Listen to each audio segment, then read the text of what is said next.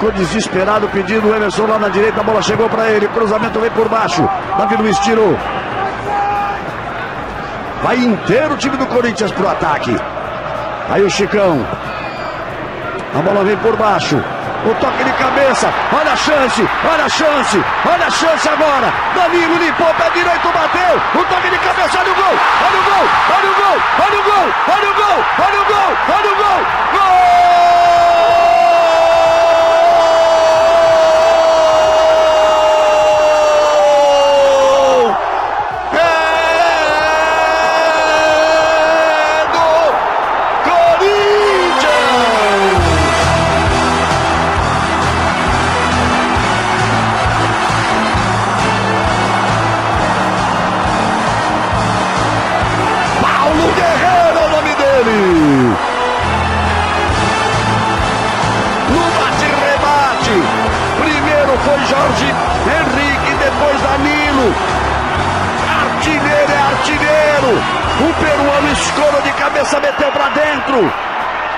Você rever e curtir, torcedor corintiano! A bola vem pro Danilo, cortou pra dentro, pé direito não é o gol, ele bateu o goleiro, tá no meio do caminho, guerreiro de cabeça. Salve, salve, fiel! Tá começando mais um episódio do GE Corinthians, seu podcast exclusivo do Timão aqui no Globo Esporte. Hoje é 16 de dezembro de 2022, aniversário de 10 anos do segundo título mundial de clubes do Corinthians. Corinthians 1, Chelsea 0, inesquecível gol do Guerreiro, inesquecível atuação do Cássio, Tite colocando o Corinthians no topo do mundo no Japão. Vamos falar sobre isso. Vamos começar nosso programa falando sobre isso, para dar aquele clima mais gostoso, entrar mais em alto astral nesse episódio, até porque nessa loucura de Copa do Mundo, com boa parte da equipe deslocada para cobrir o Mundial, é, e todas as atenções, né, divididas, divididas não, focadas no Mundial, a gente ficou uma semaninha mais ausente, Estamos de volta para atualizar o que está acontecendo no Timão, falar um pouquinho sobre esses 10 anos, como eu comentei, mas falar muito da reapresentação do clube que foi nessa quarta-feira. Também teve entrevista do presidente do Ilho falando sobre o Vitor Pereira, que já foi anunciado como novo técnico do Flamengo, e muitos outros assuntos interessantes. É, a Ana seguiu durante a Copa do Mundo acompanhando o dia a dia do Corinthians, vai poder contar direitinho pra gente o que tá acontecendo e colocar você também, que às vezes não tá tão por dentro das notícias, todas as novidades do Corinthians, que nessa sexta-feira chega ao seu terceiro dia de trabalho para a temporada 2023. Vamos falar sobre o retorno de Angel Romero, o paraguaio está de volta ao timão, é, dividindo muito opiniões da Fiel. É, enfim, também vamos Vamos ouvir a opinião do Careca nisso, ver o que está acontecendo, ver o que ele acha, falar dessas, desse mercado de transferências, vai e vem que estão vindo por aí. Muita gente do Corinthians indo para o Cruzeiro, né? A gente vai comentar isso. O Ronaldo, dono lá do clube, é, tem essa relação com o Corinthians. Enfim, o Cruzeiro já anunciou o Ramiro, o Matheus Vital, parece que o Raul Gustavo tá perto, da avó pode ir. A Ana vai contar tudo pra gente. Careca Bertaglia, 10 anos daquele inesquecível domingo de dezembro de 2012, chegando ao topo, coroando um ano que acho que para a grande maioria dos corintianos foi o ano mais especial da vida, acho que dá para dizer, né? Fim, o fim da seca da Libertadores, o título mundial, aquele time inesquecível. E por acaso a gente está aqui gravando exatamente 10 dias depois. A gente nem tinha combinado pensando nisso e a gente já estava com marcado de gravar hoje. E aí, quando a gente acordou, ainda falou: caramba, tem ainda mais. É, além das notícias da semana, demos mais sorte ainda, porque tem, tem mais assunto para comentar e podemos começar o programa com um astral mais gostoso, né?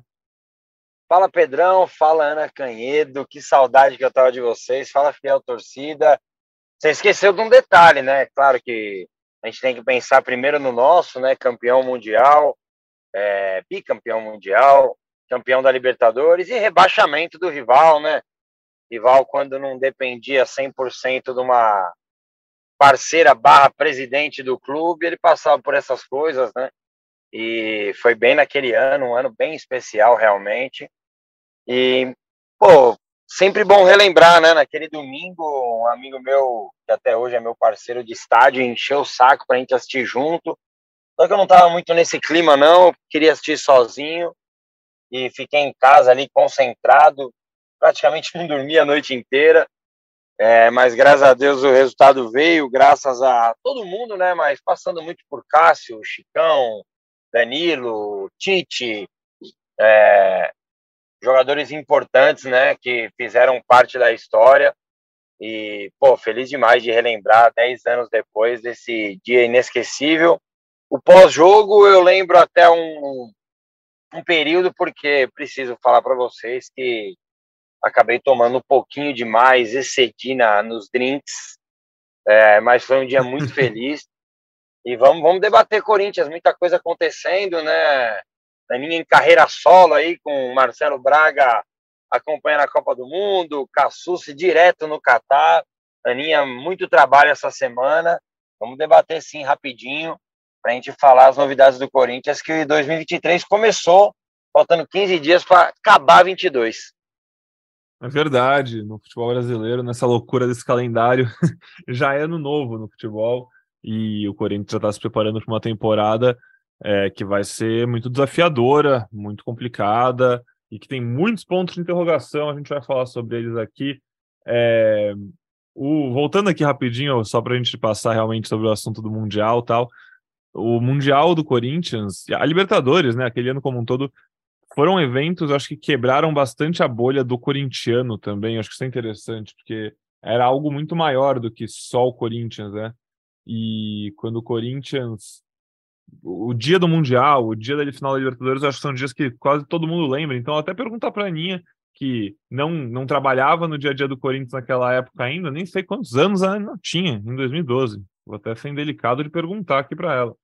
Mas você lembra como foi esse seu dia? Depois eu conto aqui o meu, que eu lembro direitinho. Acho que todo mundo que acompanha futebol tem alguma historinha, estava marcado e viu esse jogo, enfim. E teve um gostinho especial, o último time né, da América a conquistar o Mundial, o último time do nosso continente a bater um europeu.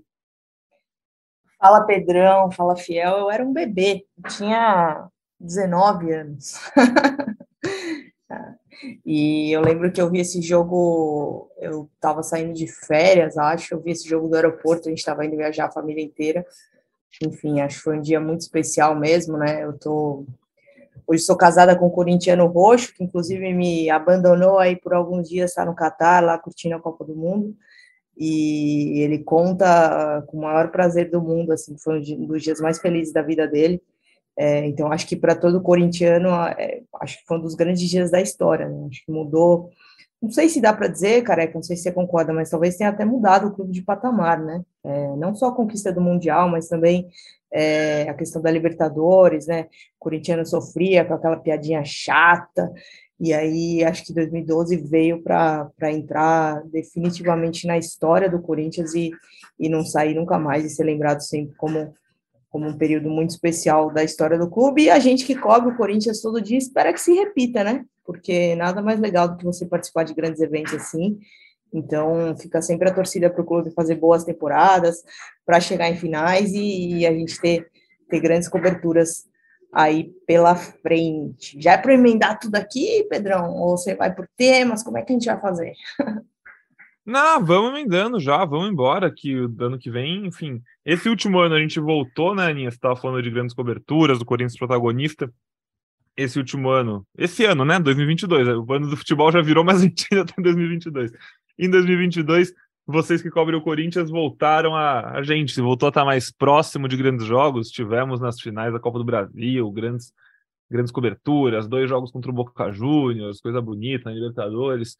É, e para 2023 se repetir, Aninha, vai, vai precisar suar, né? Porque a barra ficou razoavelmente alta ano passado, é, temporada passada, e agora esse comecinho de pré-temporada, a torcida ainda não tá muito animada, né? Porque tem toda essa história do técnico, perdeu o Vitor Pereira, que fez um grande trabalho, mas agora a torcida também quer ter perdido, porque, enfim, não ele se queimou completamente e, enfim, já acabou sua relação com o torcedor do Corinthians, mas muitas interrogações, um técnico novo, inexperiente, e quando a gente vê o elenco que ano passado precisava de melhorias, começa a temporada com única contratação até agora, sendo o Romero, que não muda o patamar do elenco.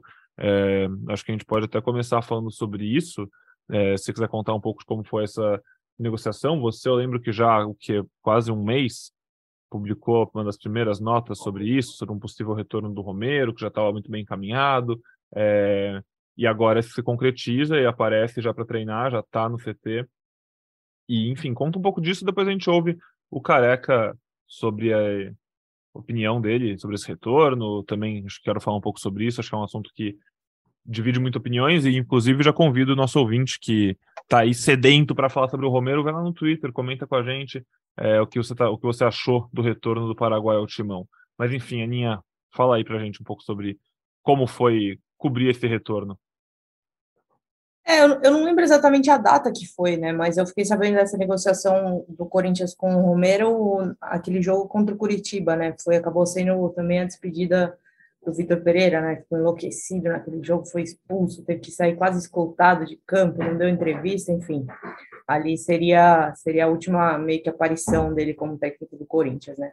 Foi ali que surgiu a negociação entre os dois. O Duílio, eu lembro que não foi naquela viagem, ficou em São Paulo. O Duílio teve uns probleminhas de saúde, está se recuperando, e naquela época é, também já estava com probleminha, enfim é, disse que está bem agora, que está em recuperação, mas ali já começava a negociação entre, entre Corinthians e Romero, Romero que passou por São Lourenço e pelo Cruz Azul, nesse período longe do Corinthians, né, porque a gente fala do Romero parece que faz muito tempo, né, mas o Romero acabou deixando o Corinthians só em 2019, né, aqueles sete meses que ele passou sem atuar, enfim, meio que uma briga aí com o ex-presidente André Sanches, mas com o Duílio nunca teve essa rusga. Com o Duílio a relação sempre foi boa, eles voltaram a conversar. O Romero meio que ele mesmo é, tem controle ali da, das coisas da carreira dele, e acabou que chega aí livre de, de custos de transferência, né? O Corinthians tem que arcar com salários, tem que arcar com luvas, é claro que vai ter um gasto, mas de transferência em si o Romero chega livre.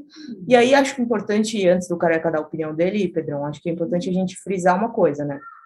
O Romero, ele assim, não é considerado um grande reforço para a temporada. O Corinthians trabalha aí com a possibilidade sim, de trazer nomes é, de nível até melhor e tem muita calma para fazer isso, porque até dia 4 de abril o Corinthians só tem o Campeonato Paulista pela frente.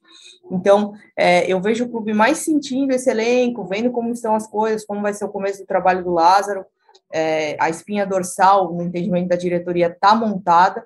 Então, acho que o corintiano que está com muita pressa de ver as coisas acontecerem tem que dar uma sossegada, porque não vai ser, não vai ser tão rápido assim. E o Romero ele chega para ser é, o substituto do Gustavo Mosquito no elenco. E por que, que eu falo isso? Ah, o Mosquito é lesionado e vai voltar. Sim, ele está lesionado e vai voltar. Só que a, a recuperação dele é de mais ou menos oito meses, então a gente está falando aí só no segundo semestre do ano que vem, e o contrato do Mosquito é até dezembro de 2023. É, há quem diga que é muito difícil a permanência dele para é, o próximo ciclo presidencial, né, para 2024 para frente. Então, na verdade, quando o Romero chega com um contrato de dois anos, é meio que para substituí-lo de maneira não provisória, mas sim definitiva. E aí já, já vou emendar aqui na polêmica perguntar para o Careca aí quem que ele prefere. Peraí, caraca, antes, só, Aninha, você comentou isso do mosquito. É, é difícil imaginar uma, uma, sequência dele, mas você acha que o Corinthians esse ano vai tentar negociar ele ou existe uma chance do Corinthians perder o mosquito de graça? A lesão, Ai. obviamente, influencia nisso, mas o mosquito é um cara jovem, a gente imaginava ele podendo talvez ser vendido até para um mercado diferente, né? Aquele alternativo, um leste europeu, caso ele não, não se desenvolvesse, mas enfim, acho que perder ele de graça seria ruim, né? É, seria ruim, mas assim, não, não, mesmo quando estava bem, o Mosquito não era visto como o principal ativo do Corinthians, nem os principais, assim, não, não estava nessa lista. Acho que talvez é, ele teria que mostrar um, um pouco mais para a gente pensar numa boa venda do Mosquito, né? Eu imagino que ele faça essa recuperação, volte, tente aí ganhar um pouquinho de espaço, mas é, eu imagino ele saindo sem custo, sim. Tá, beleza. Maria, um salve para Mariazinha também. Mariazinha, um beijo para você. Ela concordou. Ela concordou. É, tá participando aqui do, do podcast. É. Vai, careca. Tô... Vai comprar cachê? Hã? Vai comprar cachê? Vai o quê? Vai comprar Cobrar cachê. cachê. é, tá quase, né? Tá aqui, minha mãe tá me ajudando aqui, enfim. Mariazinha tá querendo participar. Daqui a pouco ela vai estar tá falando, aí eu, eu boto ela para dar um oi para vocês, tá? Boa. Cara, acho que assim, são bons assuntos para a gente debater. Eu não, não abriria, entre aspas, né, mão do mosquito. É, se você pensar que venda é praticamente impossível. Porque ele volta já podendo assinar um pré-contrato, né? A informação que a Aninha trouxe, eu realmente não sabia até quando era o contrato dele. Acho que ele foi útil em alguns momentos da temporada, assim. É... E tudo vai depender de como o Corinthians planeja 2024, né? Não é uma coisa que tem que ser pensada agora. Como a disse, para agora o Romero vai ser esse substituto, né? Apesar de enxergar características totalmente diferentes, né? É, entre um e outro. Sim, eu disse na época, né, que foi que foi falado o nome do Romero. É, não acho que era uma contratação que o Corinthians é, precisaria no elenco. É, até brinquei aqui, né? O problema do Corinthians é ofensivo, não defensivo. E mesmo o Romero tendo ficando, ficando muito tempo como artilheiro da arena, é, acho que se você perguntar para 10 corintianos, 9 vão falar da parte defensiva que ele cumpria muito bem. Então, não era uma, uma negociação que eu, oh, meu Deus, traz o Romero de volta. Até brinquei aqui, né, que o Corinthians gosta muito de férias com ex, né? Sempre tem um ex aparecendo aí na comissão técnica, jogando, tal. E assim, mas não acho que é um jogador que, oh meu Deus céu, é um perna de pau, sai daqui. Não sou esse nem 8 nem 80. E já que ele chegou, se apresentou, tal, tomara que ele ele mantenha o que ele fez muito bem aqui, que foi representar o torcedor em campo, né? O torcedor se via muito em campo com o Romero ali, né? É, jogando muito bem os clássicos, tal, competindo muito, né? Muito a cara do Corinthians. E o Romero, nesses anos, né, que foram poucos, esses três anos que a Aninha disse, né, desde a saída dele, o Romero mostrou uma outra faceta, assim, que a gente não via muito no Corinthians, né, batendo falta, é, no São Lourenço, na seleção paraguaia, inclusive foi um dos artilheiros é, da seleção na, na, eliminatória, né, que não levou o Paraguai para a Copa, mas o Romero foi um dos que se destacou, né, então, assim, é, já que chegou, acho que ele pode ser útil no elenco, principalmente para dar uma possível liberdade a mais para Renato, Roger Guedes se aproximarem do Yuri, né? Então, vamos ver como que o Lázaro monta esse time. Não sei se o Romero chega com essa com esse tamanho de entre os 11 assim. É, acho que ele disputa a posição. É, talvez o, o Juliano ali pela direita, né? Um como a gente fala, um um externo construtor, né? Não sei, o, Adson ali também. Não vejo o Romero como chegando para ser titular, mas acho muito importante, concordo com essa parte que a Aninha disse da, da estratégia da diretoria, é, de manter uma espinha dorsal, né? Eu sou totalmente contra a mudança de elenco toda hora, cinco, seis, sete, oito jogadores sendo trocados, e o Corinthians mantém os seus 11 praticamente titulares, né? É, que terminaram a temporada.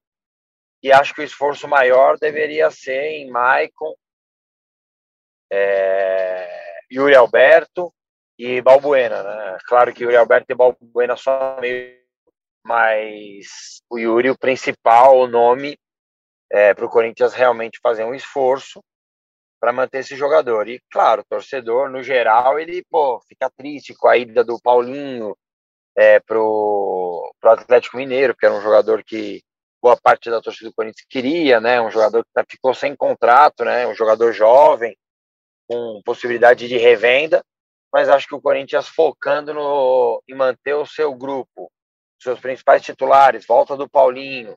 É, o Corinthians não está desesperado para contratar cinco, seis jogadores. Acho que o Corinthians pode fazer contratações pontuais de qualidade, né? Duas ou três, para ter um elenco forte é, e disputar os principais campeonatos na próxima temporada. É muito legal que a Aninha chega aqui e explica isso para a gente, porque acho que o torcedor do Corinthians é, racionalmente entende e concorda, assim como o Careca mostrou agora, mas ele está num momento que ele fica um pouco ansioso mas ele precisa entender que é um ano, acima de tudo, atípico, porque assim, durante a Copa do Mundo, dificilmente, vão ser poucas negociações que vão acontecer durante a Copa do Mundo. É, aqui no Brasil, um pouco mais do que na Europa, claro, mas ainda assim, as, o mercado ainda vai muito longe. Só que o Corinthians teve um fim de temporada muito dramático, né, nessa temporada 2022, com essa história toda da saída do Vitor Pereira, E a chegada de um técnico, o Corinthians ainda não sabe, o torcedor não sabe o que esperar. O torcedor do Corinthians, uh, o que a gente sente em conversas, enfim, é que o torcedor do Corinthians está muito fechado com o Fernando Lázaro, é, quer muito que ele dê certo, é uma história, seria uma história muito bonita o Fernando Lázaro dar certo como técnico do Corinthians, e acho que a torcida, ainda mais depois do Vitor Pereira fechar com o Flamengo, fechou ainda mais com o Lázaro e falou: esse é o cara, o elenco pô, vai gostar dele e tomara que dê certo. Mas o torcedor do Corinthians não consegue sentir segurança nisso ainda, porque não sabe o que esperar. E se o Vitor Pereira ficasse pela temporada do ano passado, estaria mais tranquilo, estaria mais confiante de que o ano que vem pode ser melhor. E aí você junta isso com o retorno do Romero, que é um cara que é, é idolatrada por grande parte da torcida do Corinthians, mas ao mesmo tempo é, não é um craque, é um cara que foi idolatrado pela sua raça, pelas, né, enfim, esteve em times que venceram títulos, mas ao mesmo tempo ele ficou idolatrado pela relação com o torcedor, pela sua personalidade e não por ser um craque. E hoje o torcedor do Corinthians está precisando, está querendo ter mais craques, porque é assim que você vai conseguir competir com esse Flamengo, com esse Palmeiras. É, quando o Corinthians foi campeão com o Romero no elenco, esses, vou botar aqui entre algumas aspas, super times, não, não existiam. É, aquele elenco do Corinthians de 2017, por exemplo, campeão brasileiro, eu acho que dificilmente seria campeão brasileiro se disputasse contra o Flamengo, o Palmeiras de hoje. É, mas essa não é discussão, claro. Sobre o retorno do Romero, só dando aqui o meu pitaco rapidinho para passar a palavra, a gente seguir esses debates bem interessantes que a gente tem sobre esse começo de temporada do Corinthians eu acho que é um retorno legal, acho que faz sentido, mas faz sentido, obviamente, para compor elenco. Acho que se há o que dois meses o Corinthians quase foi para uma final de Copa do Brasil com o Ramiro no time titular, eu não acho que o Romero estar no elenco é um problema. Ainda mais que o Ramiro saiu, ainda mais que o Mosquito está machucado, o Vital saiu. Então, assim, é um cara que pode ajudar. É, mas eu acho que é sintomático mais um retorno de um jogador Corinthians parece que vive preso num passado, muitas vezes. A gente entende questão financeira, que o Corinthians está se reestruturando e não quer gastar muito, e não tem como gastar agora. Mas é, eu, eu, vi alguém falando sobre isso e eu achei, achei que faz sentido. Eu não lembro quem falou, ali no Twitter, mas quando o Corinthians estava repatriando os jogadores ali de, da época de 2012 a 2015, como foi com o Gil, como foi com o Renato Augusto, é, dá uma sensação, assim, são, eram jogadores de times mais técnicos e que vocês podiam esperar mais. E os mais velhos, você podia falar, pô, tudo bem, eles ainda mesmo mais velhos conseguem talvez render. O Romero dá uma, dá uma insegurança maior, porque, pô, agora ele tá com 30 anos e ele nunca foi um craque. Ele é um cara que sempre convenceu mais pelo seu desempenho físico, pela sua entrega, enfim, seu comprometimento tático. E agora o Corinthians, pô, volta o Romero, já tem outros jogadores que saíram e voltaram. Agora, os jogadores do, do tempo de 2017 estão começando a voltar. E aí, enfim, eu acho que é sintomático. Os Corinthians têm que tomar cuidado para não ficar refém de, dessa, dessa, desse tom que ele vem tomando nos últimos anos. Mas não acho que a contratação do Romero seja um problema. Eu acho que a questão é muito maior do que isso e tem que, enfim. Acho que o resumo, né, careca, Aninha, nesse caso é o torcedor do Corinthians tem que ter um pouco de paciência é, tratar um pouquinho da ansiedade dele de querer ver um cenário melhor agora, porque não vai ter como ver, vai ter que esperar para ver o que vai acontecer. E se até abril tem só o Campeonato Paulista, tem tempo para testar no Campeonato Paulista, ver, ver novas opções, é, testar jogadores da base. A gente vê, por exemplo, o Hendrick agora vendido para o Real Madrid por 70 milhões, foi isso, de euros. É, o cara que é, a dupla de ataque dele na seleção de base, que é o Pedro, é da base do Corinthians, tem 16 anos. Acho que ele ainda ele chegou a estrear pelo profissional, não lembro. Mas está jogando pelo sub-20 e tal. Ele foi, foi chamado para um outro jogo do profissional, mas não lembro se entrou em campo.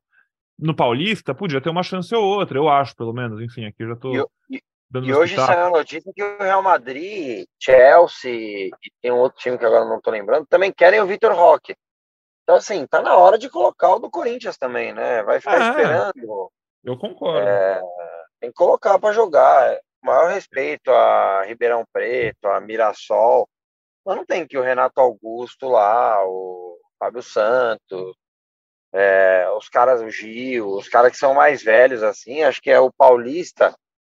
E daí é uma. Porque, assim, quando a gente faz torce o nariz, né, quando vai contratar o Romero, ou quando anunciaram o Fernando Lázaro tal. Mas assim, a partir do momento que foi contratado, eu acho que primeiro que é uma característica minha de torcedor mesmo, eu sempre fui assim, né? Não fui um nunca fui um cara corneteiro assim, tal, emocionadão. É, e hoje a gente fala para muita gente, né? Então, não adianta a gente ficar buscando problemas fora os que o Corinthians já tem, entendeu? É, aconteceu, o Vitor Pereira foi embora, eu como a parte de campo, é, queria muito que ele ficasse agora, graças a Deus que ele foi embora, né? Porque pessoa com caráter duvidoso não dá para ter no nosso dia a dia, né? E que bom, bom que ele se mostrou realmente, vida que segue. E vamos com o Fernando Lázaro, assim, eu acho que o principal, é, Fernando Lázaro ou não, é, é o que a diretoria vai dar de respaldo para ele. O que a diretoria vai dar de respaldo sabendo que nós temos um time mais velho, já que foi essa é, a forma acessível para o Corinthians montar um elenco competitivo, tinha que ser com esses jogadores, tinha que ser com o Paulinho de 34 anos, com o Renato de 33, Gil, Fagner, Fábio Santos, renovaram com o Fábio Santos.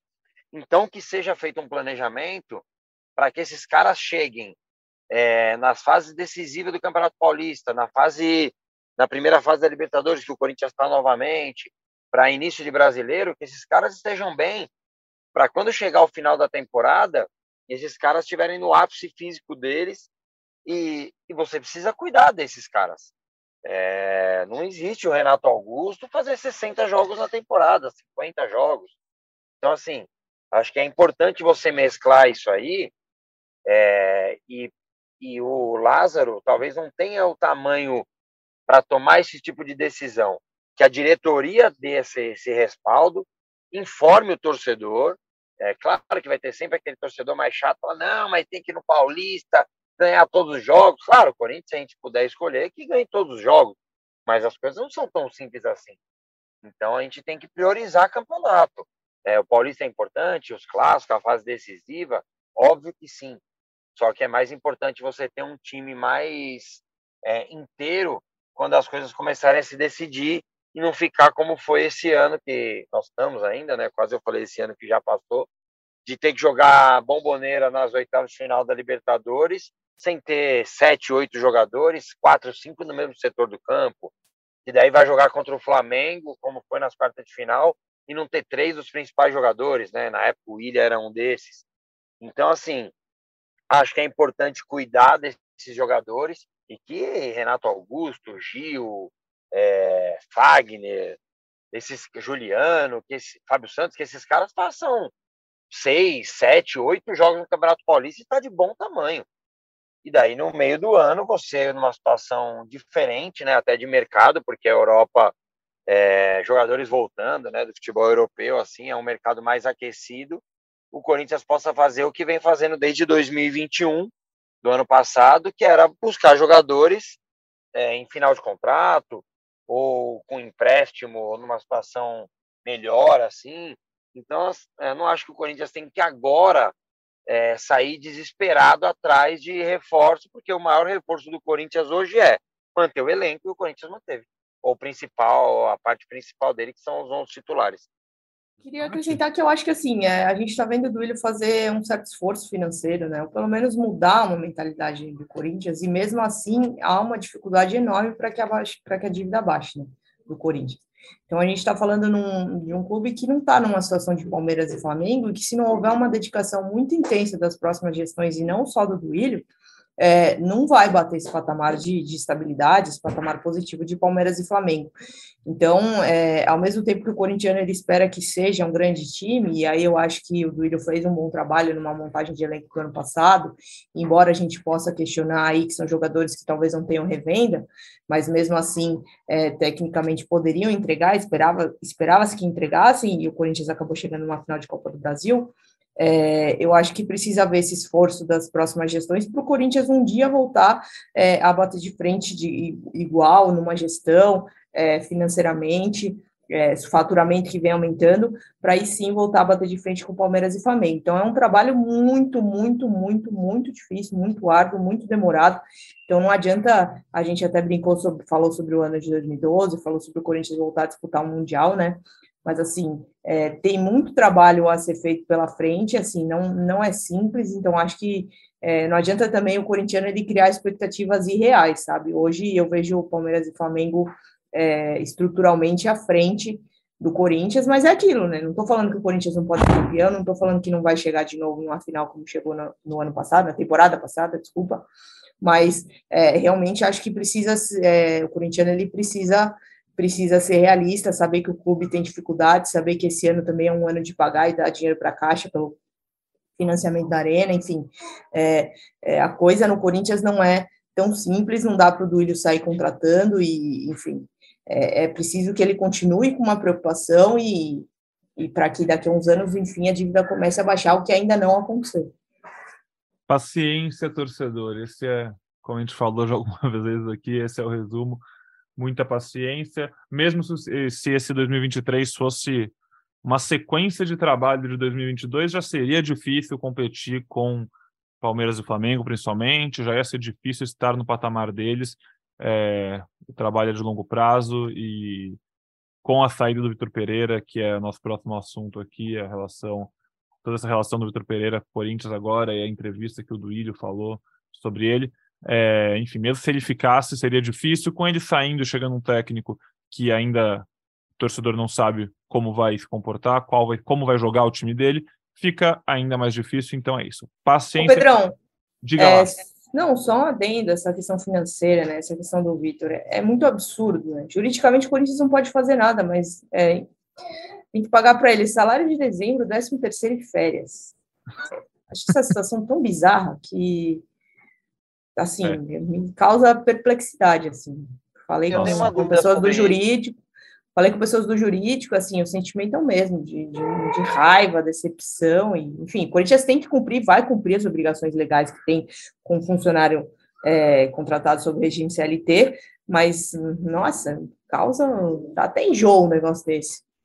Não, é, é até uma dúvida que eu tinha, né, claro que agora é mais fácil falar, né, depois do que esse cara fez, mas, pô, sabia que o campeonato acabava em novembro? Por que, que fez contrato até dezembro? É, porque é um, Boa pergunta. Algum, mas eu não sei como funcionam essas coisas, então. Deve ser alguns milhões aí, isso aí, né? Claro, o 13 terceiro proporcional iria pagar de qualquer jeito, né? É, Sim, não. O homem é. não deve ser barato, não. E... Eu acho que você pensa num contrato até dezembro porque você pensa numa continuidade de trabalho. Né? Difícil falar isso 12 meses antes do fim do vínculo, mas é, se você está pensando num trabalho longínquo, aí você vai chegar para o cara e vai falar, ó, oh, só vou te dar o contrato até o, o mês que acaba o campeonato. Mas ele não, não, era ele que queria um contrato só é, por temporada? É, é, Acho que jamais o Corinthians pensou que, que essa cara, situação que fosse coisa, acontecer. Bizarro. Pois, não, isso é um negócio que eu, eu quero passar tanto por cima disso, né? E aí, e acho que vai ser a última vez que eu vou falar. Eu devo voltar a falar disso lá para maio, porque eu acho que ele não chega em maio como técnico do Flamengo. Infelizmente, ele não vai vir na arena, é, porque ele não vai chegar em maio. Mas já que vamos entrar nesse assunto, né? A entrevista, assim, acho que foi palavra, foram palavras fortes, porém necessárias, do Duílio. É, entendo se sentir traído, assim, né? Porque a gente, como torcedor, né, vendo de longe, só acompanhando o trabalho dele ali em campo, a gente se sentiu um pouco assim, né? E a questão do Duílio é ainda mais grave, porque o Duílio tinha uma relação de irmão, né? É até bom para quem está ouvindo aí, quem considera irmão assim muito rápido, né? é complicado a gente tá. Mano, às vezes eu procuro palavras, tem que ser mais de boa assim, porque Cara, eu já pensei tanto absurdo Vitor Pereira, mano, mas assim, envolver família, né? A gente preza tanto por família, né? Aqui Aninha, Mariazinha participando do podcast. Sei da relação do Pedrão com a avó dele, por exemplo, que eu já conheci. Eu com meu filho, a gente preza tanto família, né? O cara usar uma coisa da família. Ele nem foi para Portugal, mano. Nem sabe que se a sogra. Eu nem sei se ele tem sogra, se ele tem mulher, quantas ele tem. Cara, é, eu queria falar tanto absurdo desse cara, mas acho que assim, vida que segue, passou. É, o Duílio já falou que tinha que falar. Assim, eu ainda eu entendo pra caramba do Duílio, é, sentir traído, mas assim, beira também um. A gente ficou esperando muito esse cara, né? Será que internamente ali, Alessandro, Roberto de Andrade, esses caras não perceberam nada, mano? Esses caras não perceberam nada, ó, porque. As, as... Isso aí eu falei, hein? Isso aí eu falei Aninha... que era absurdo deixar essa novela acontecer assim. A Aninha falou aí, ó, o show que ele deu lá contra o Curitiba. Será que ali ele já não estava sabendo? Tipo, uma, abre muito precedente, sabe? Ô, cara, é... falta um falta um jogo de cintura, isso que você está falando, no sentido de ser um, entre muitas outras, aquela malandragem, né? Pelo amor de Deus. O Duílio, em um ano, conseguiu ser enganado por uma empresa de trator que não existe, que é paga pelo Paulinho. Que rolo foi aquele da Taunsa, que ninguém entendeu direito o que aconteceu, e conseguiu ser enganado pelo Marcos Braz e pelo Vitor Pereira, tudo em um ano. É, é difícil, né? E eu defendo do Ilho, cara. Eu defendo do Ilho. Acho que ele sim, sim. tem feito um, um bom trabalho, assim, no geral é, comete alguns erros, né, óbvio, porque também não deve ser nada fácil, né? Ser presidente do Corinthians. É, cometia muito mais erros quando era diretor, né? Mas como presidente melhorou é, o histórico dele, né? A gente tem visto aí. Agora, só para passar rapidinho, o Jonathan Cafu, que ele deve ter sido um dos que assinou, né? Que ele era diretor de, de futebol, jogou nem cinco jogos pelo Corinthians, graças a Deus, porque é horroroso já foi de novo para o Cuiabá, né? E o Corinthians pagando 300 mil de salário, né? É, claro, a gente pensa mil coisas, né? Mas o Duílio chegou lá, não dá para eu falar para ele, ah, o Duílio mentiu, ele sabia. Então, assim, o Duílio falou que tinha que falar, usou palavras fortes, como eu disse, porém necessárias. É, espero, de verdade, que e acho que vão perguntar para ele, né, lá na coletiva do, de apresentação do Flamengo, espero que ele nem toque no assunto Corinthians, mas se ele tocar, eu tenho medo do que ele possa falar. Ah, tinha gente do Corinthians que sabia. É, então, sei lá. É, não quero nem tocar muito nesse assunto aí, vida que segue. O Corinthians é muito maior que o Vitor Pereira. É muito maior que qualquer um, né? Imagine que o Vitor Pereira. E Pô, que ele não apareça nisso, nunca mais aqui. Eu pensei nisso aí que você falou, careca do Vitor é, chegar lá é, e, e, e, falar alguma coisa, mas aí eu até tive essa conversa com, com o Rodrigo Vessoni do meu time, a gente estava voltando ontem do CT, conversando sobre isso. É... O Duílio foi, assim, uma linguagem mais de podcast mesmo, foi para cima do Vitor, né? Falou que, que deveria ser falado, então, não sei, acho que o Vitor dificilmente vai falar alguma coisa assim que nos surpreenda, acho que e se falar, é, eu acho que aí vai ter que ter uma terceira coletiva. É, então. Exato, não, porque vai ficar. Vai acabar nunca. Não, assim. né? Vai ficar, vai ficar essa situação, né, Aninha? Porque o Duílio usou palavras fortes, né? E daí ele vai passar batido, esse, ele não vai responder nada. Não pareceu ser o tipo de característica dele. É. é ele engolir. A não ser que ele continue mentindo, porque não vai dar para acreditar nesse cara, né? É, ele tem sogra? Ele tem sogra mesmo? Tem mulher? Porque. Um jeito de resolver a solução. Muito. Ele foi para Bahia, pô. Ele nem foi ver a sogra. Ele tem sogra. Então, um jeito de resolver a solução da sogra é terminar o casamento. Aí não tem mais sogra. Às vezes. Não, brincadeira. Não dá pra saber. Não dá pra saber. É complicado, cara. Complicado. É complicado. O que eu falei ali do Duílio daí ter sido. Vocês têm vergonha que é esse cara, hein, mano? O português. É, o português. Não, português. Não, porque eu, eu tinha acabado de falar do Duílio. É, não, não, do Duílio não. não. E ele não, eu falei que eu, eu, demonstrei uma revolta com o fato dele ter sido enganado tantas vezes nesse ano, né? Na linguagem também do podcast, como eu estava brincando, ter sido meio juvenal em um momento ou outro. Eu não estou falando que ele está mentindo, né? Pelo amor de Deus, também acho que ele não está mentindo, acho que ele está falando a verdade, mas ele não pode o presidente do Corinthians não pode ser tapeado desse jeito, que é a impressão que passa pela torcida é essa. Mas a raiva, a indignação da torcida do Corinthians, pra, eu acho que é 99,999% com o Vitor Pereira, que fez juras de amor e a cama ainda estava quente e ele já estava lá com o Mengão. É complicado isso, hein, Aninha? Vamos ver, vamos complicado, ver. É, complicado, é. e assim, eu, eu, sinceramente espero, do fundo do meu coração, assim, torço para que essa novela tenha acabado, sabe? Porque é até chato ficar falando disso, já foi, o Duílio já falou, achei que foi bem na coletiva, encontrou as palavras certas. Eu até abri a coletiva, na primeira pergunta ele ficou um pouco nervoso, mas depois ele começou, é, melhorou e encontrou as palavras certas para, do jeito dele, de uma forma elegante, educada, de mostrar o descontentamento. Então, é, torço para que, que esse assunto esteja encerrado, o Vitor siga, siga a vida dele lá no Rio de Janeiro, e, enfim, é isso. É.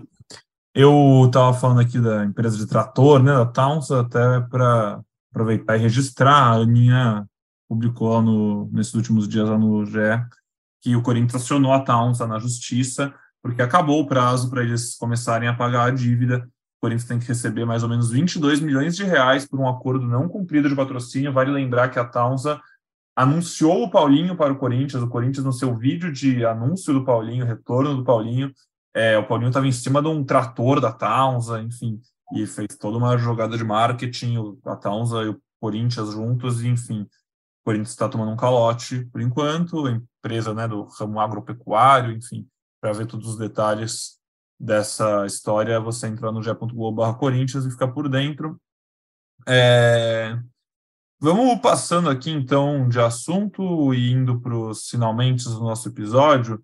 Falar, a gente falou bastante de Romero, né, e mercado da bola por cima, porque o mercado da bola para o Corinthians não está muito agitado ainda, é, mas tem jogadores saindo, e aí a gente pode falar um pouquinho sobre isso.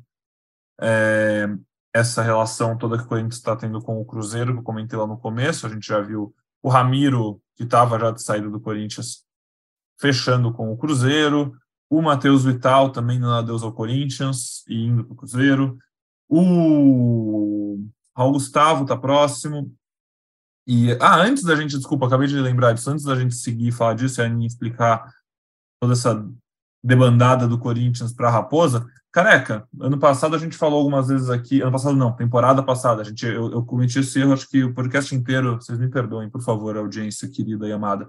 É, careca, o, a gente falou do fim do campeonato algumas vezes sobre possíveis reforços que interessariam de outros times do Brasileirão, e a gente citou uma hora ou outra a possibilidade do Pedro Raul. Pedro Raul foi para o Vasco por mais ou menos 10 milhões e meio de reais. É, você acha que é um cara que valia a pena o Corinthians ter tentado entrar num, entre aspas, leilão aí, tentado convencer e pagar? Se pudesse pagar isso para ter ele, você, você iria ou você está tá em paz? Eu iria. Eu iria de todas as situações aí que, que foram. Ah, de jogadores que foram para outro clube e tal, né?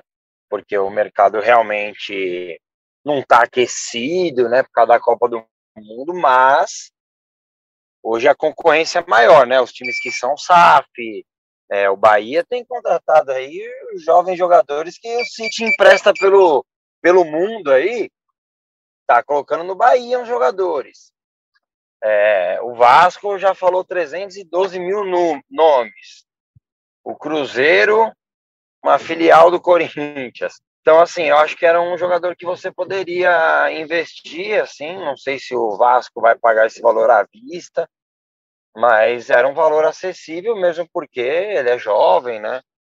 É, seria uma boa opção é, ao Yuri num jogo ou outro, ou até o Yuri podendo jogar próximo a ele ali, né? Foi um jogador também que quando saía da área, não é que ele se mostrava um perna de pau, né? Nem o Yuri, muito menos o Yuri, quer dizer, né? E o Pedro Raul também não.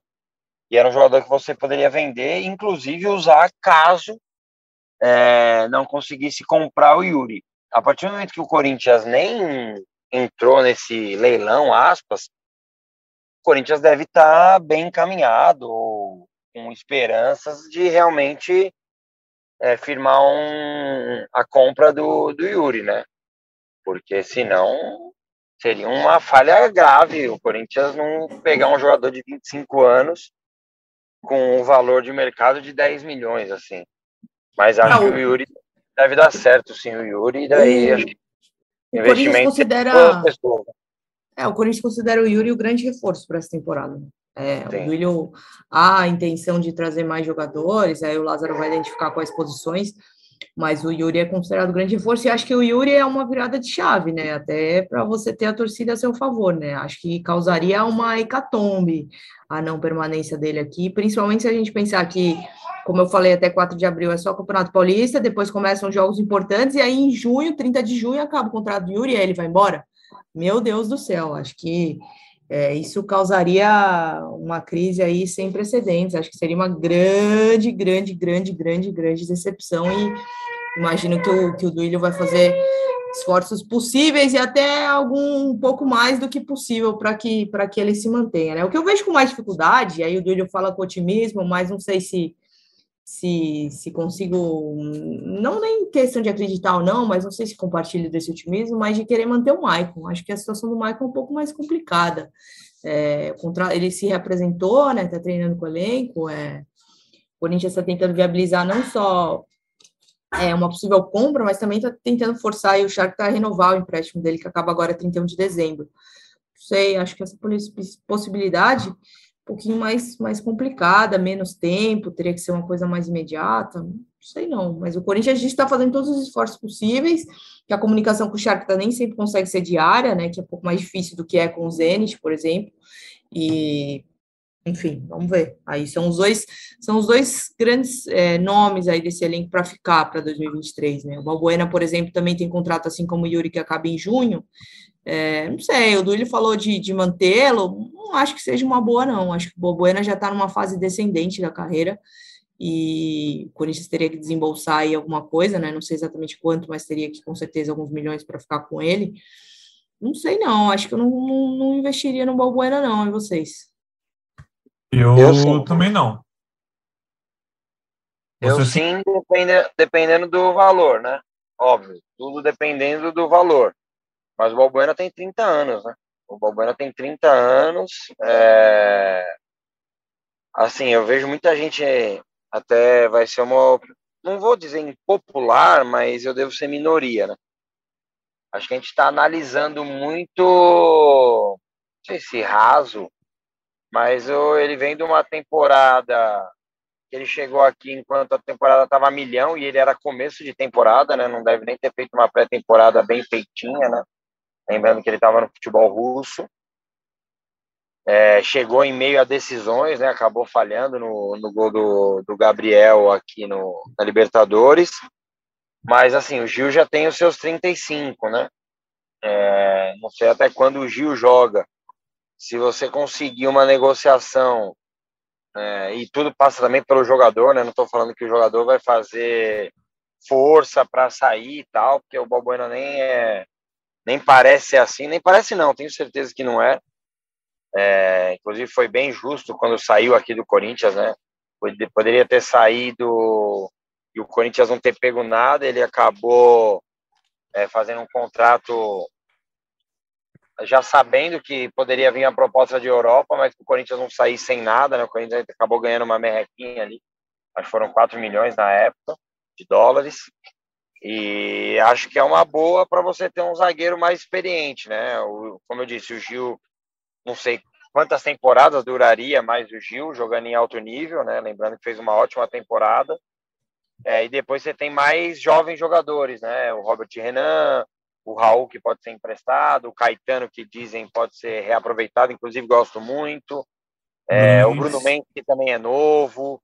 Então, é, mas aí a gente. Vai... Diga. Não, então a gente precisa ponderar nesse caso do Gil, por exemplo, o Gil, ele ano esse ano ele tinha contrato até dezembro, aí em janeiro ele renovou, e aí o contrato dele agora é até dezembro de 23. E esse ano, ao contrário do que foi essa temporada. É difícil essa história de temporada de ano, hein? Meu Deus do céu. Mas Nossa enfim. Senhora. É, essa temporada. Mas, o pessoal está entendendo. O pessoal é, é, que está entendendo. Essa temporada, ao contrário do que é, essa temporada, ao contrário do que foi na temporada passada, que foi esse ano, ele não foi procurado para renovar, então o contrato dele é até dezembro de 23. É, não sei, talvez seja uma missão aí que fique para o próximo presidente, né? O Duílio vai para o último ano de mandato. Bruno Mendes também tem contrato só até dezembro de 23.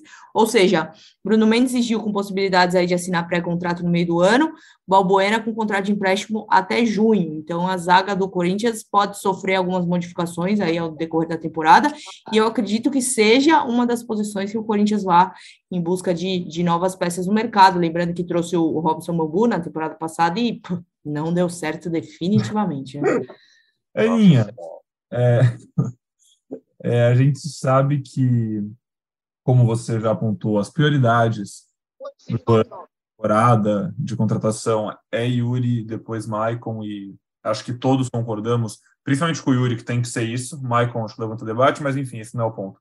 Mas ainda assim, a gente sabe que a torcida deseja muito e a diretoria também tem que estar inquieta e deve estar querendo outros nomes. Mas a gente não ouve muitos nomes. Você que está aí todo dia falando com o pessoal, você tem algum algo surgiu alguma posição, algum interesse, algum nem que seja Cara, Cristiano Ronaldo não vem. Cristiano Ronaldo não vem. É, é. A gente leu pipocando aí há um tempo, mas depois despipocou o Michael, né, que jogava no Flamengo. Parece que está encaminhado com o Grêmio, né? Encaminhou com o Grêmio? Não, não vi isso, não Encaminhou sabia. com o Grêmio. Também ouvi um, um, rumor aí de Alex Teixeira, não tem nada, o Corinthians não foi atrás. É, por hora, sim, os nomes que a gente tinha, o Romero anunciou, e o Matheus Bidu, que está encaminhado, estava encaminhado, né? O Matheus Bidu, lateral esquerdo de 23 anos, eu acho que seria um bom nome para a lateral esquerda, uma possibilidade aí fez é, campeonatos consistentes aí nos últimos anos. Mas o Matheus Bidu, ele pertence ao Guarani, o Guarani tem 60% dos direitos dele, e o Corinthians não queria comprar os 60% integralmente, queria comprar uma parcela menor, ou então pegar o Bidu por empréstimo, já com valor de compra fixado ao final do contrato. Mas o Guarani não, o Guarani quer repassar a porcentagem que ele tem, enfim, as partes estão negociando, deu uma esfriada, já esteve mais, mais perto de ser jogador do Corinthians, se representou o Guarani e tem treinado lá. Por enquanto são esses os dois nomes, não vou ficar aqui especulando nomes, porque realmente o que a gente tem de momento são, são esses dois, só o Romero, que já foi anunciado, e, e o Bidu. E aí a gente tem que levar em consideração, Pedrão, aquilo que eu falei lá no começo, que o, o Corinthians vai ter só o Campeonato Paulista nesse, nesse primeiro momento da temporada, e enfim, tem dezembro, esse restinho de dezembro, né, janeiro, fevereiro é, e março inteiro só de Paulistão, então vai usar como uma espécie de laboratório aí para analisar esse elenco, para analisar é, o trabalho do Fernando Lázaro, ele está tentando fazer mais ou menos como fez em 2021, não sei se vocês lembram, mas que antes de contratar, houve uma limpa no elenco, né, e vai haver uma limpa nesse elenco também atual, muitos jogadores voltando de empréstimo, e a maioria deles, acho que a maioria não, quase 100% deles, à exceção do Caetano, são todos negociáveis, é, inclusive o Luan, né? A diretoria entende que o Luan já teve as chances uhum. que, que, que, que, poderia ter, enfim. Nos próximos dias, mais informações no GE. Aninha, e já aproveita o gancho então e conta essa história do Cruzeiro aí. É, dá para chamar de parceria? Pacotão Ronaldo. É, pô, o Vitor Roque não, não queria mandar para Corinthians nessa brincadeira aí há uns meses? É, assim é fácil. Não, brincadeira. Conta aí pra gente o pacotão. O pacotão Ronaldo tem, acho que como principal nome, o Matheus Vital, né? O Matheus Vital tinha contrato até dezembro de 23 com o Corinthians e acho que como o Ramiro, que também acabou fechando com o Cruzeiro, é, o Vital meio que viveu um ciclo encerrado assim no Corinthians, né? Acho que tem potencial para jogar mais ainda, um jogador jovem. É, mas no, no Corinthians, é, meio que em linguagem podcast, mais uma vez, deu o que tinha que dar no, no timão, né? Então, é, foi um dos primeiros a fechar com o Cruzeiro. O Corinthians não divulgou exatamente qual percentual, mas manteve um percentual do Matheus Vital, acho que 50%, fala assim 50%, mas não é confirmado esse valor pelo Corinthians, essa quantidade pelo Corinthians, e não recebeu nada pela transação. Então, aí fica fica a critério do torcedor aí avaliar se foi positivo ou negativo, mas o Corinthians entende que não se livrando, mas assim, enxugando o elenco com jogadores que talvez já, te, é, já tivessem entregado o que era possível no clube. Aí o Matheus Vital já foi, o Matheus Davó também vai de forma definitiva para o Cruzeiro, já já foi, na verdade, né? Não, não faz mais parte do elenco do Corinthians. Quem está negociando o empréstimo é o Raul Gustavo, zagueiro, também com boas possibilidades aí de, de deixar esse elenco, movimentando ainda mais esse setor de zaga que a gente já citou. E aí o Ramiro, Ramiro que o contrato acaba agora 31 de dezembro com o Corinthians e também é, fechou um contrato, se não me engano, de duas temporadas com o Cruzeiro, então é, pacotão Ronaldo, Ronaldo aproveitando aí jogadores que, que, talvez não estivessem em 2023 tão em alta no timão e, e formando esse elenco. Maravilha. É... Eu quero hum. falar sobre as negociações aí. Ah, então fala, meu querido. Diferente da grande maioria, gostei da do Vital, é, as pessoas também têm que entender que ele tem que diferente. Ah, é, diferente não, da maioria que reclamou que o Corinthians não ganhou nada aí. É, não ganhou nada, mas gente, ah, tá. as pessoas não são Papai Noel, né? Também ninguém vai sair distribuindo dinheiro aí. O cara tem contrato até o meio do ano, é, até o final do ano. No meio do ano ele pode assinar um pré-contrato. Ninguém vai comprar o Matheus Vital. Ninguém vai comprar o Matheus Vital. Talvez nem se ele tivesse jogado bem, talvez comprariam porque ele mesmo não ia querer para poder pegar o dinheiro só para ele, as luvas. Se ele saísse, entre aspas, grátis, né? Então, assim, o Corinthians manteve uma porcentagem, como disse a Aninha, de um jovem. Às vezes o cara consegue jogar bem lá no Cruzeiro tal, e o Corinthians ganha um dinheiro lá na frente. Ah, mas pagou 8 milhões há quatro anos atrás. Gente, era muito barato os 8 milhões. Porque o, o Matheus Vital tinha 19 anos e era considerado uma grande promessa do Vasco. É, inclusive, tinha jogado bem contra o Corinthians né, no Campeonato Brasileiro de 2017. Então, acho que é válido. A do Matheus da Avó, que eu tenho minhas dúvidas, porque eu não sei de valores, mas o Matheus o Matheus da Avó, diferente do Vital, ele, te, ele tinha um contrato mais longo, é mais novo e fez boa campanha, inclusive enfrentando o Cruzeiro na Série B. Então, assim, o Corinthians tem que ganhar alguma coisa em cima dessa negociação. É, o Matheus Vital, ok, entendo. O do Matheus da Avó, se o Corinthians não ganhar nada, o Corinthians, aí sim existe realmente Papai Noel, e o Corinthians mandou o Matheus da Avó como presente de, de Natal. Porque o cara não foi bem aqui no Corinthians, realmente não foi, é, mas ele fez uma boa campanha no Bahia e o Corinthians tem que aproveitar essa valorização e ganhar, sei lá quanto, mas alguma coisa tem que ganhar. Boa, boa. É, antes de passar, então, só para os comentários finais, meus amigos, é, também importante falar, a Aninha contou lá no GE. Globo, sobre o orçamento de 2023, o Corinthians ele repete a estratégia, se dá para é, postura da última temporada de colocar a barra mais baixo, né, na, na previsão orçamentária.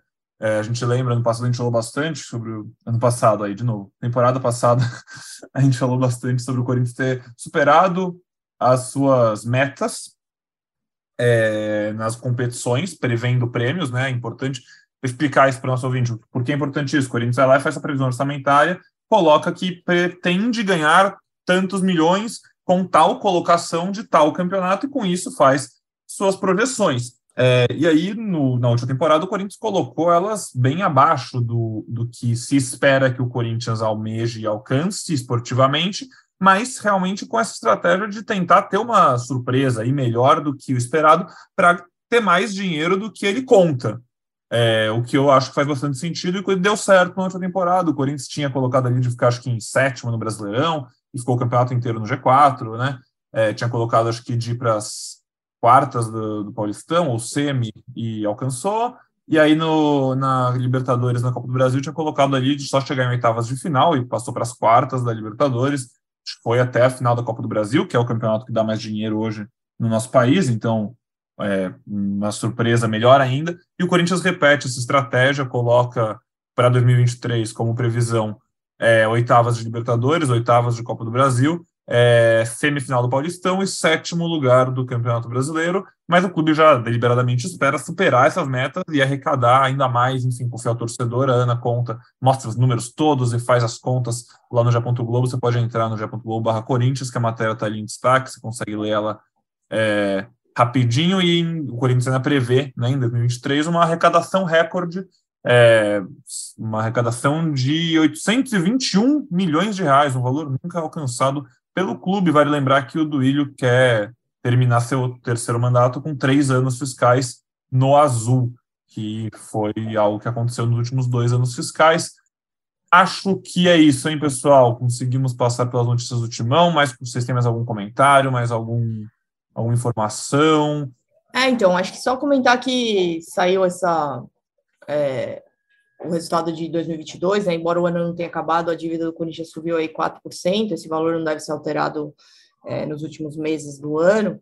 É, o Corinthians justifica que esse aumento pequeno, né, baixo, se deve ao fato de ter entrado nesse valor a compra do Fausto Vera, né, foi aproximadamente, aproximadamente 20 milhões, e também, enfim, é, inflação, várias coisas aconteceram no país, mas a avaliação da diretoria é de que a dívida está estável, de que eles estão conseguindo aí, pelo menos, é, não deixar a torneira vazar mais do que vinha vazando, e a expectativa é de que aos poucos, é, trimestre a trimestre, quando são apresentados os resultados, né, as coisas vão, vão melhorando e que o Duílio feche aí os três anos com, com nós, vamos ver, vamos ver o que, que que, espera-se que, que vai acontecer com o Corinthians na próxima temporada. Acho que, é, acho que é mais ou menos isso, mas as informações dos números, o que, que o Corinthians arrecadou, é, onde pensa em arrecadar em 2023, está tudo, tudo lá no GE.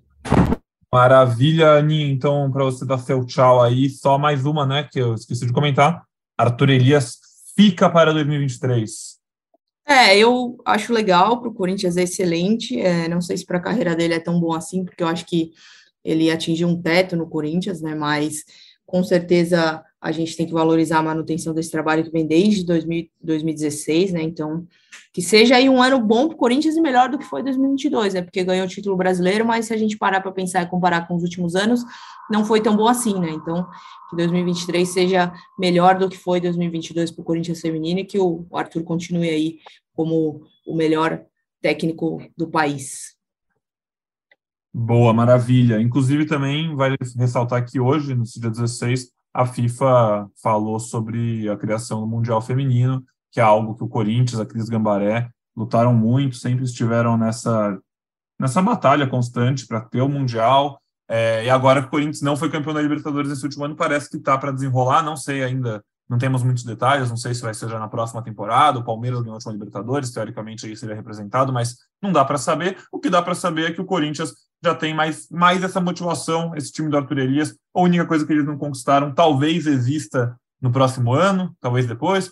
Talvez seja uma motivação, mas mesmo assim, só de voltar ao topo da América já é uma motivação suficiente, que seja uma próxima temporada muito boa para o Corinthians no futebol feminino também, né, careca?